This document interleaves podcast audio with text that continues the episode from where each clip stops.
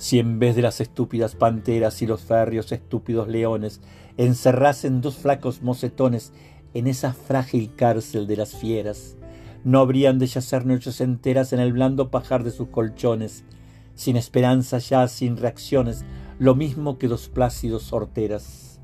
Cual Napoleones pensativos, graves, no como el tigre sanguinario y maula, escrutarían palmo a palmo su aula, buscando las rendijas, no las llaves. Sea el que tú seas, ya lo sabes, a escrutar las rendijas de tu jaula.